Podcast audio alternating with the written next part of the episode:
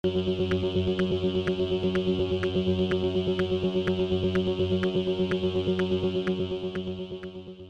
y caballeros, bienvenidos a 10 a 15, un podcast donde se habla de películas y series en un lapso de 10 a 15 minutos. Yo soy Ángel y en este episodio doble tanda voy a estar hablando de el debut directorial de Lin-Manuel Miranda titulado Tic Tic Boom y del documental DMX Don't Try to Understand. Tic Tic Boom está disponible en Netflix mientras que DMX Don't Try to Understand está disponible en HBO Max. Así que set back, relax, que 10 a 15 acaba de comenzar.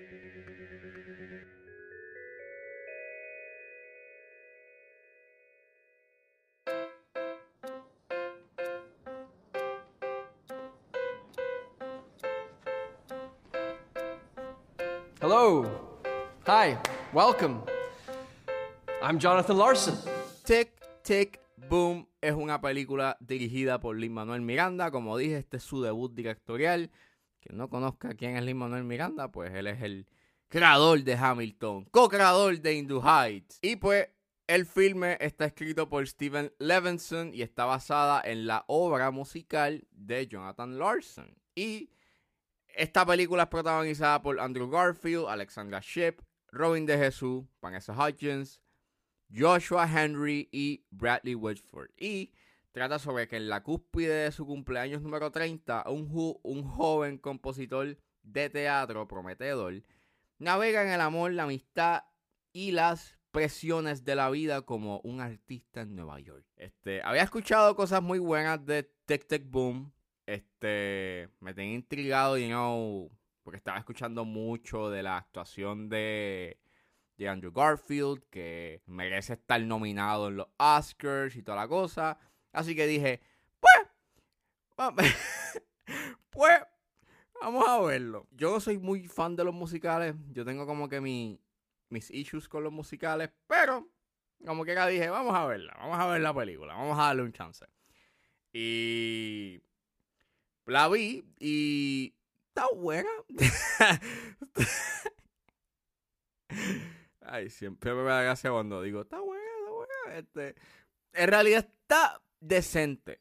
Eh, yo no quedé como que completamente satisfecho ni pienso que es la mejor película que he visto este año. Tengo mis issues con la película.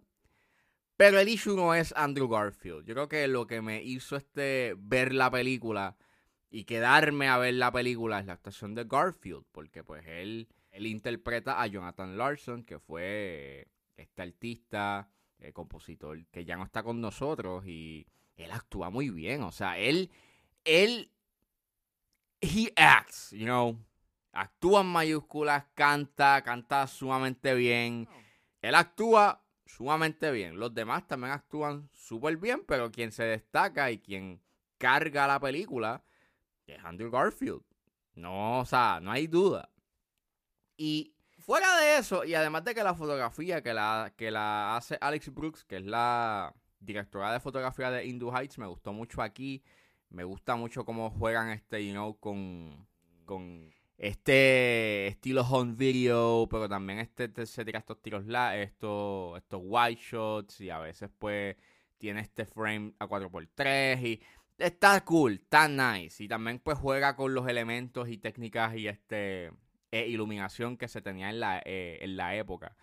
And that's pretty nice, that's pretty cool. Donde yo tengo problemas con la película es con su presentación.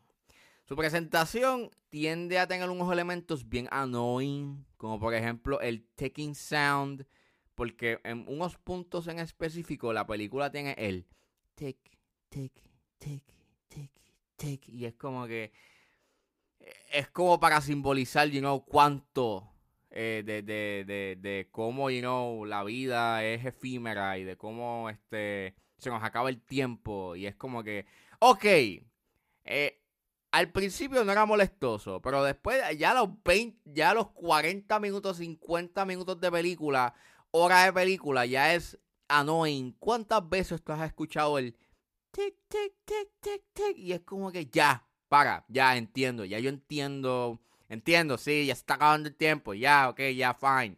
La otra cosa que me molestó mucho y, y- y- tiene que ver mucho en una escena en específico es que la película es narrada por Larson y, y es como si fuese como un POV de las cosas y it's interesting porque estás entrando en la psiquis del el artista, pero entonces hay unos momentos en donde la interrupción para que la conciencia o, o, esa narración de Larson a veces se siente un poco intrusive.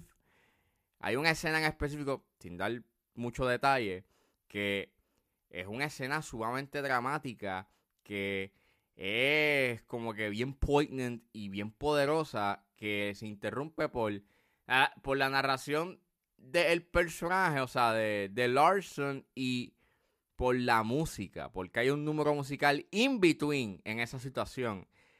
Y para mí fue como tan annoying y a la misma vez como que tan no sé, fue, fue, fue bien molestoso porque los actores estaban dando eh, el todo y era una escena que pedía que se diese la escena mm, eh, así como está, pero queda como que interrumpida con esta canción que también es como una especie de contradicción y se supone que es como que comical and upbeat, pero lo que está pasando en pantalla no, ¿sabes? It's sad and dramatic and painful y es como que, mano, en ese punto yo estaba como que decídete, ¿qué tú quieres hacer? ¿Quieres hacer que esta escena corra de una manera, you know, dramática y, y, y, triste? ¿O quieres que sea funny and comical and, you know, ironic y no sé? Esa escena en específico a mí me molestó mucho porque tiene peso. Se destruye con lo que hacen y, la técnica y, de la manera en cómo corre. And basically that, o sea, está bien hecha, está bien actuada y pues el highlight es, Andrew Garfield y vale la pena ver la película por Andrew Garfield, pero it's not the best thing o no es la mejor película que yo haya visto este año. Pero se deja ver.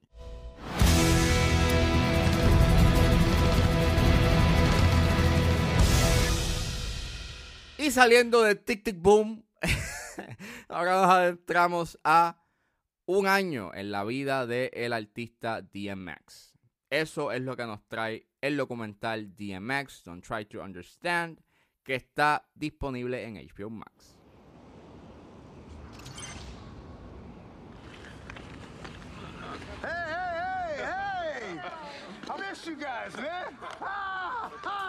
DMX Don't Try to Understand, A Year in the Life of Earl DMX Simmons es un documental dirigido por Christopher Pearson y Clark Slater.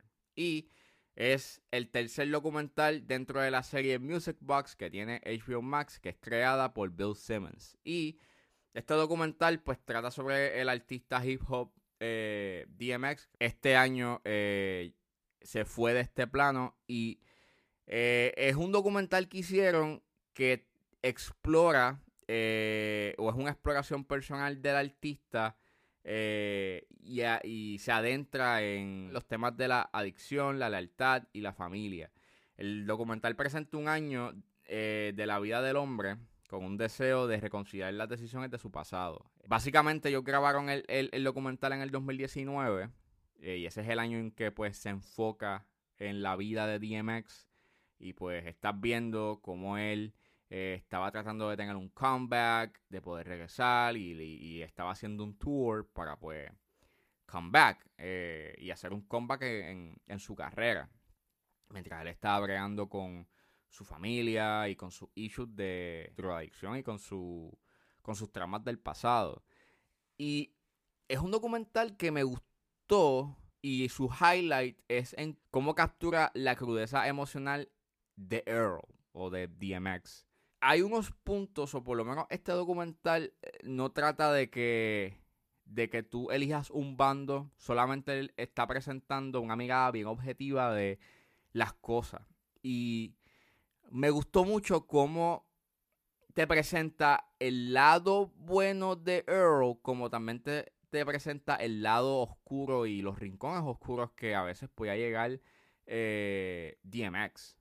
Y te los intercala con estos momentos de su pasado, buenos y malos, y, le, y llenan ese contexto, o por lo menos te dan ese contexto eh, de, del porqué de las cosas. y es como, y funciona como esta especie de, de llena blanco. A pesar de que ese elemento de, de, utilizar cosas del pasado este, rompe con la estructura que tiene, porque en general el documental corre como, pues eso, estás viendo el año de su vida este, y haciendo su tour.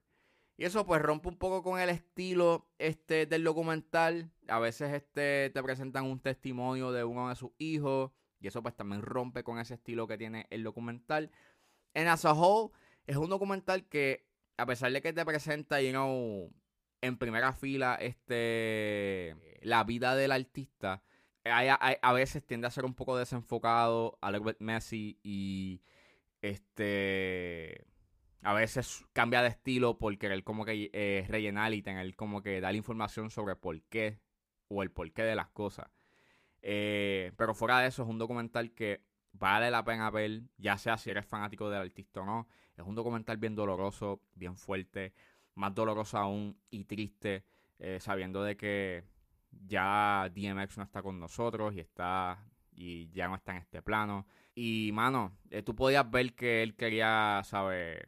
quería enmendar sus errores, quería este hacer algo, you know, quería ser una mejor persona. Y este documental pues deja evidenciado eso. Y este documental pues vale la pena ver por eso, por ver otra mirada de ese artista y lo captura de una manera bastante genuina y bastante cruda a nivel emocional. You might not know or think that you're special to God because you've been through difficult situations. But I'm here to tell you That's why you're special to God.